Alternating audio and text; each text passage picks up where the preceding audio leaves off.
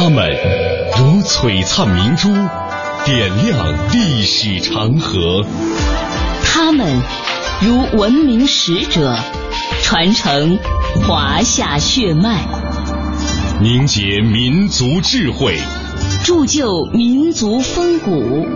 请收听《香港之声》中华人物。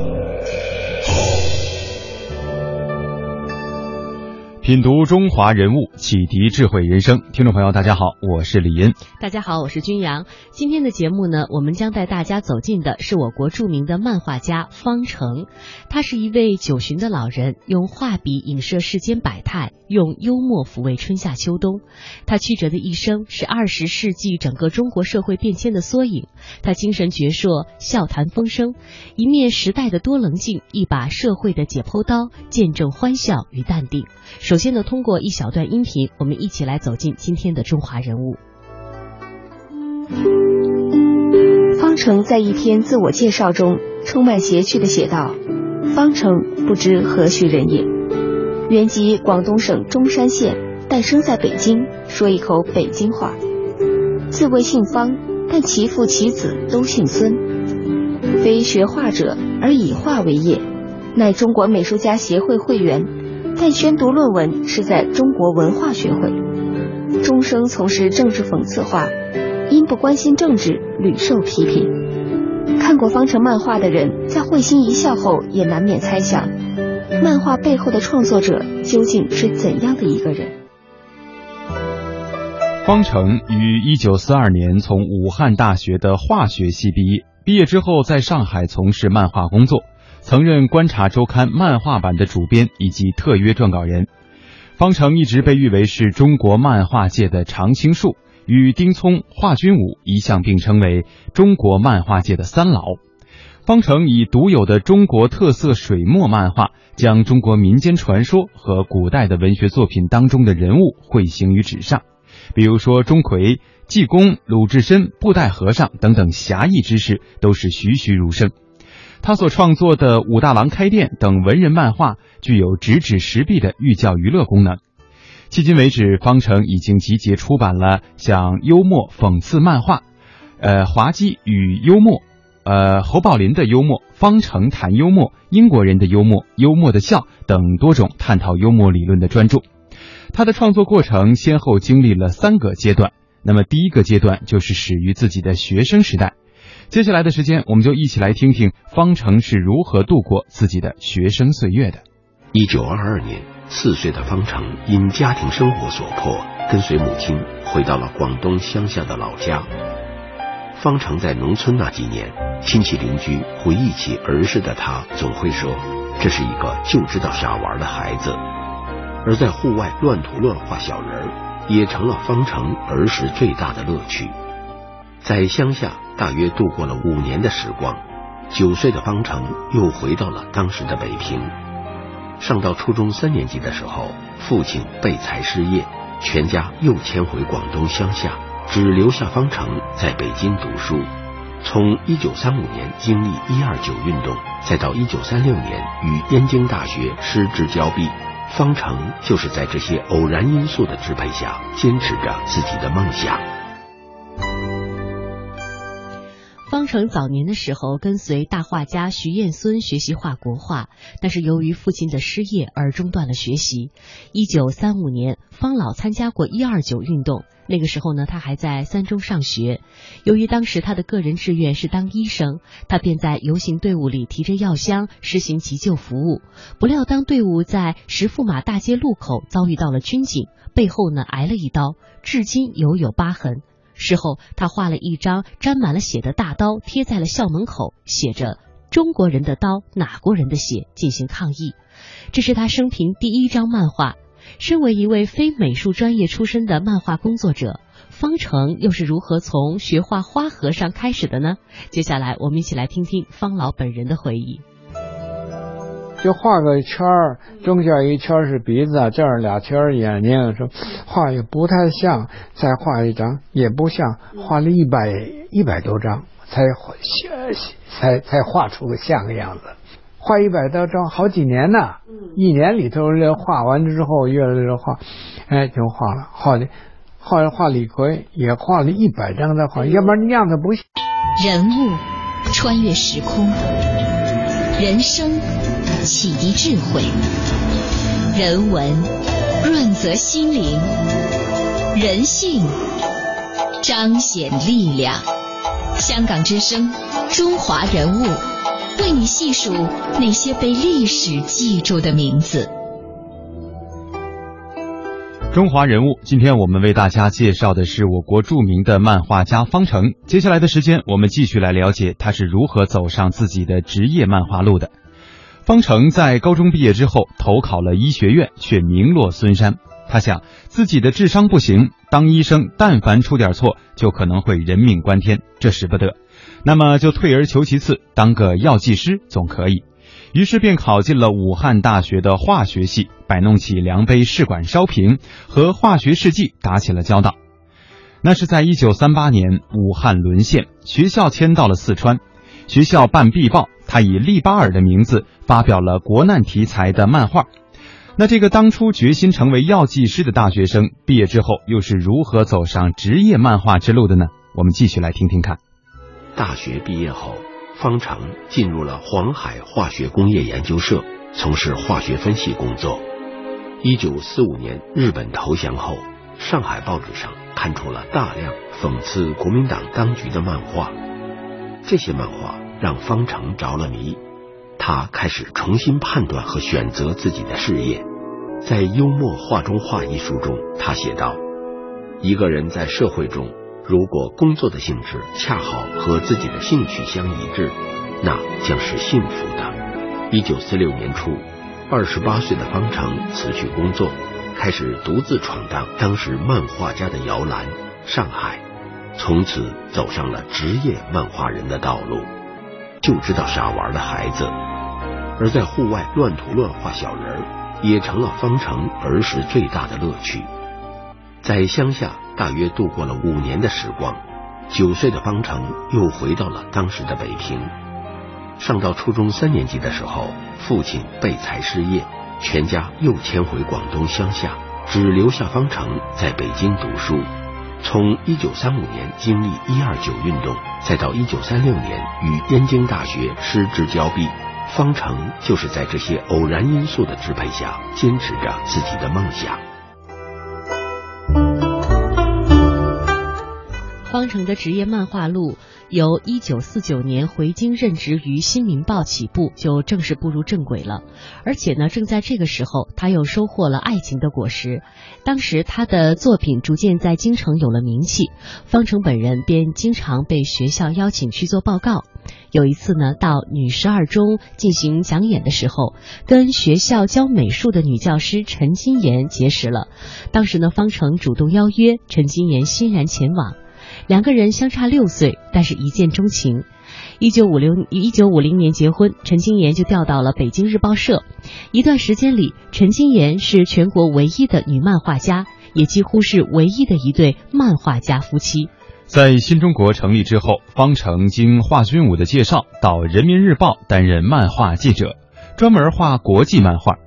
世界正处于冷战时期，国际矛盾突出，国人同仇敌忾。画家以抨击帝国主义对弱小民族的压迫和侵略为主题。方成自己认为，这个时期的创作才是真正的新闻漫画，因为每一幅作品都是根据新闻事实而作，时效性与针对性都很强。他回忆，每天新华社的新闻稿来到报社，就会逐条的阅读，针对当天的重要新闻配上自己的漫画。新华社的新闻稿截止到九点。那么他自己必须要十二点交稿，只有三个小时的创作时间。这种创作方式和编辑方式近似于配评论，但是它具有更加明快的阅读效果。它有三块闲章，一块刻的是“己而后功”。方程的经验总结就是“己而后功”这四个字：忙就己，己就多产，多产就多干，多干才能够熟能生巧。巧也就是工，那就是代表了最高的水平。而另一块上面刻着是中山狼，标明了自己的祖籍。最后一块刻的是“我画我的”，也代表了自己的一个心态，不听闲言碎语，依然是我行我素。一九八零年改革开放以后，方成呢开始创作国内思想观念问题的漫画。方成的漫画是随着时代思想评论成为了主要的表现内容，其中流传甚广的就有武大郎开店。武大郎是北京人茶余饭后口头上的常客，比如说武大郎养夜猫子，什么人玩什么鸟。武大郎开店比我高的不用。方老笔下呀，武大郎开餐厅当了老板，武老板招工面试，面对着魁梧帅气的应聘者，摆手回绝。背景的门上有对联儿：店虽不大，唯我独尊；人虽不高，有权则灵。横批呢是王伦遗风。王伦是《水浒传》里的人物，首任的梁山寨主，心胸狭隘阴暗，嫉贤妒能，容不下人。总之啊，在方成的笔下，总是栩栩如生的人物肖像。好，接下来的时间呢，我们介绍完了他的整个创作漫画的过程，再给大家来讲几个关于方成先生的轶事。爱听相声的人都应该知道侯宝林大师，爱看漫画啊漫漫画的人呢，也应该都知道方成，这也是位大师。相声和漫画的核心实际上都是幽默、诙谐、滑稽，听着看着，不论是令人会心微笑，还是傲心苦笑，反正都是笑了。有益健康之外呢，还会悟出很多的东西。而很多人不知道的是，侯大师和方大师两人是好朋友。侯宝林在世的时候，两个人也是交往甚密。接下来的时间，我们就一起来听一听方老对于自己朋友们的回忆。方成的朋友很多，有侯宝林、谢天、丁聪和钟灵等等。因为提供相声素材的一次缘由，方程与侯宝林相识，从此两人经常在一起谈论幽默，也因此结下了深厚的友谊。我的老伴儿去世了，我非常伤心，因为我们我们结婚几十年呢，从来都是没有说过一句呃不好听的话，呃非常好，我非常佩服他，非常好。他去世，我难受极了。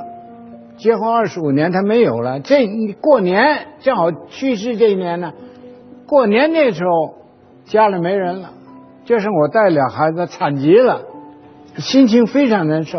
正收拾呢，梆梆有人敲门，敲门我一打开门一看呢，钟灵在前头，后来丁聪、侯宝林，一共六七个。每个人手里提一样东西。我过年我正过年正惨呢。老伴去世了，我这过年很惨。他来了，每人提着包袱。因为钟灵是我的好朋友了，侯宝林干嘛了？侯宝林还有这个，还有这个，呃，《光日报》的徐进，都是我们平常接触的几个好朋友啊。来了，烟提着包，我我进来，哎呦，我心里就感觉啊，这种友情，因为我的我的老伴儿刚去世，我这正难受的时候，他们都来了。而且有两个人是跟着钟灵来的，他是钟灵的朋友，也提着东西来。后面这两个人跟您还不认识，是钟灵的朋友，跟着他一起来的啊，一起来的。还有丁聪，丁聪年纪都比我大，啊，侯宝林年纪有比我大，都比都在后头跟着来了，每人一一包点心。哎呀，我心里，我现在一辈子我忘不了。溯华夏五千年，英才辈出；激扬文字，书写风流；跌宕声韵，记录千秋；征战沙场，气吞山河。这里是香港之声，中华人物。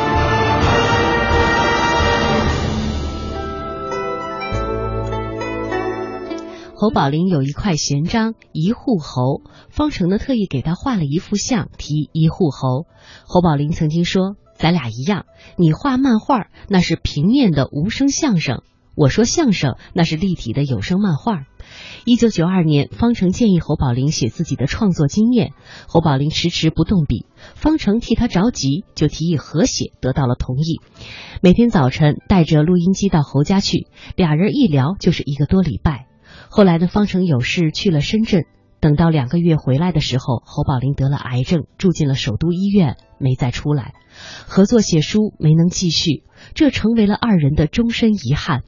侯宝林去世，方成比别人更加悲痛。为了安抚自己的心，也为了对得起挚友，必须把侯宝林的相声艺术整理出来。方成起早贪黑写完了《侯宝林的幽默》一书。一九九九年，侯宝林去世六周年，方成八十一岁，这本三十五万字的书问世了，了却心愿，如释重负，也可以告慰好友的在天之灵了。讲过了方成先生人生当中的朋友和轶事，接下来的时间，我们再一起关注一下他的艺术理论和见解。其实，除了是一名漫画家之外，方成先生还是一位著作等身的幽默理论家。他认为，漫画源于喜剧性的语言，而喜剧性语言源于生活的滑稽与荒诞。要研究幽默，必须要研究滑稽，因为这两者是一对亲兄弟。接下来我们要听到的一段音频呢，是方老在一次采访当中阐述的自己的幽默观。幽默跟滑稽不一样，滑稽。幽默、滑稽不一样，都不一样。幽默跟滑稽不一样。滑稽是什么呢？你看着很可乐，你看着人很自然就有了。幽默什么呀？想出来的能逗乐的叫幽默。要有让人有回味余地。有回味余地。你像侯宝林他讲啊，说我这自行车怎么样？自行车除了铃不响，它那上下哪儿都响。人一听就知道这车不怎么样。嗯，是吧？对。他不直接告诉你，啊，都是拐着弯跟你跟你说。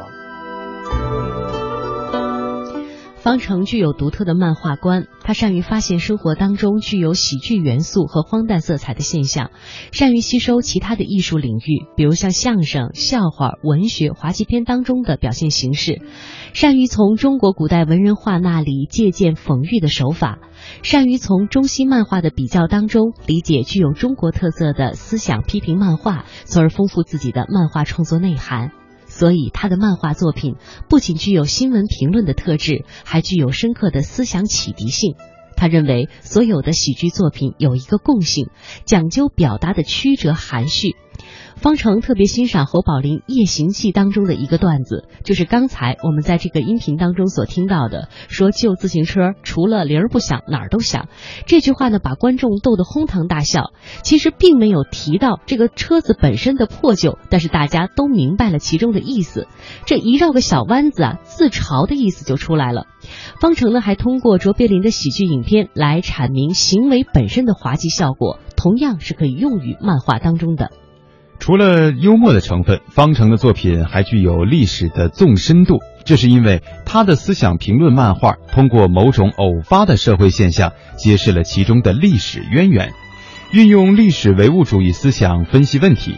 举个例子，比如说漫画手术，展现的是一把手术镊子，试图将患者大脑大脑里的一位头戴乌纱的小官僚揪出来，把封建思想誉为脑瘤从脑子里夹出来。构思真的是十分的痛快，然而从形象上看呢，那个占据脑壳的小官僚盘踞的十分坚实，并不愿意被清除。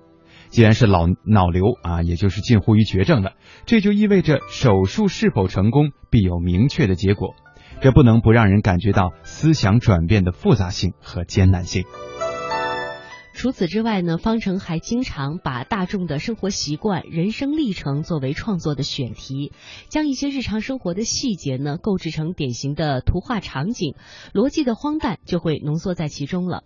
漫画表现的关键在于分寸的把握。假如说讽刺的力度不足的话，没有办法构成社会批评；如果用力过猛、咄咄逼人，容易夸大矛盾，反而这就失去了漫画的一种幽默感。比如说在会诊这。幅作品当中，病人呢是横躺在床上，医生们并没有对病人的身体做临床检查，而是沿着病人吸烟扔在地上的烟蒂的踪迹来做搜寻状。生活的荒诞呢，在这里就表现出来了。明知故犯、自作自受是人们的通病，患者是把自己送到了病床上，那绵长的烟蒂踪迹就揭示出了患者作为瘾君子的历程。这医生还需要对他的身体再做检查吗？都说方老是漫画界的常青树，身体硬朗，笔耕不辍。难道他有什么特别的养生诀窍吗？他自己说，最主要的一条就是心胸要开阔。现在生活水平都普遍提高了，心胸开阔也很容易。有房住，有饭吃，什么都不发愁，什么都有了，很多事儿就都能够心胸开阔的去思考。而且方老建议还要经常锻炼，锻炼脑子，锻炼身体，主要是这些，不要让自己觉得闷得慌。其实一闷就容易生病，容易发愁，也容易生病。有功夫好好想想自己的人生，一定要往开明当中想。家家都有本难念的经，你一忙起来，也许就没功夫念经了。没功夫念，不想它了，就不存在难念和不难念的问题。而且方老还曾经写过一首诗，三句半哈，是这样写的：生活一向很平常，骑车、画画、写文章，养生就靠一个字——忙。他认为天下太平、万事大吉，主要就是靠忙。除了写写画画，那都没心没肺。要学会幽默，要拿别人开心，当然别人也可以拿你开心。骂你两句，说你两句，都能够听得下去，这样才能够做到心胸开阔、大度能容。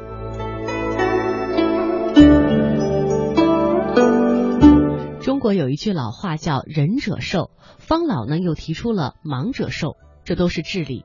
仁者爱人，盲者无暇，自然就少少思寡欲，心无芥蒂了。生活呢就会非常的轻松欢乐，怎么能不长寿呢？方老二十多年的离休生活，仍然和上班一样，天天呢都有工作安排。他画画、写文章，啊，接受邀请，承担一些工作的委托。比如说，他就担任过动画《兔侠传奇》的顾问，负责形象设计。他对新事物的支持、参与、热心、热情和热诚一直都在。不知老之将至的老当益壮，令人感动钦佩。如今已经九旬的方成，笔墨呢已经蔓延了半个多世纪。通过熟练的线条、独特的造型，把各种典型的形象绘诸笔端，仿佛是一面时代的镜子，又像是一把社会的解剖刀，将世态人情表露无遗。嗯。老有事儿忙，嗯，没有功夫想，嗯，就每天我是不让脑子停，因为年纪大了，脑子容易不停了，容易得痴呆症。一天的大部分时间，方程都坐在这台电脑前面，用它记录对现在的一些看法，但更多的是对过往岁月、对朋友或是对亲人的回忆。就我写的文章，我不知道哪个里头有什么文章都在里头，你看那也都是，这全是。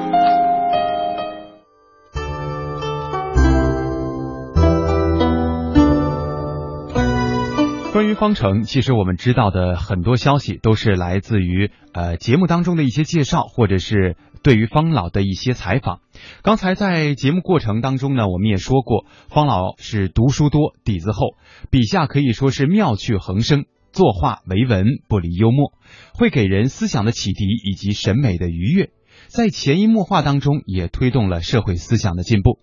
其实说起来，幽默也是我们的一种生活态度，是一种艺术的方法，当然也是社会的助力剂和润滑剂。在方老已经出版的《幽默艺术》等专著当中呢，有很多的章节和很多的桥段，都是在方老自说自话，说自己非常的笨，知道他的底儿了，他的秀气还直着呢。当然，也有一些方老的朋友会请方老写一些幽默的小诗送给自己。接下来的时间呢，我们就尹先生的两首小诗作为今天对方老这个介绍的一个结尾。其中呢，一位朋友啊，请方老写字，方老是盛情难却，只好从命，随即写了首打油诗。发现刚刚我们的介绍当中，方老也是比较喜欢写这种幽默的打油诗的。